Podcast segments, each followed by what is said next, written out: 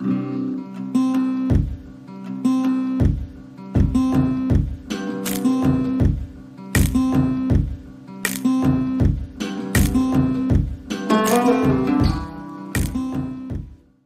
家好，我是阿森。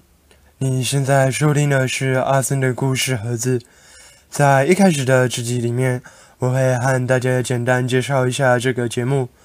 这个节目主要是一个访谈节目。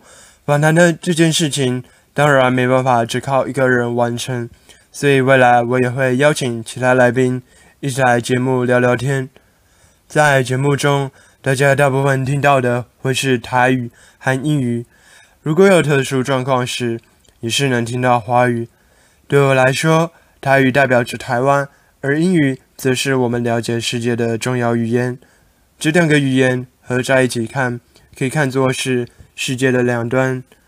另外，台语和英语都不是我的第一语言，讲起来可能和华语不太一样，说不定能让这个节目听起来有趣一些。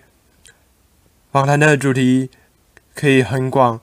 可以谈个人的生涯，应该也可以谈族群的冲突。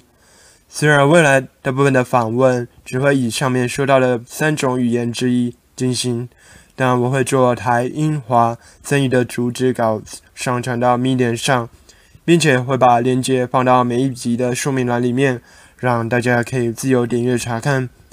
今天的节目就说到这边，我是阿森，我们下次再见。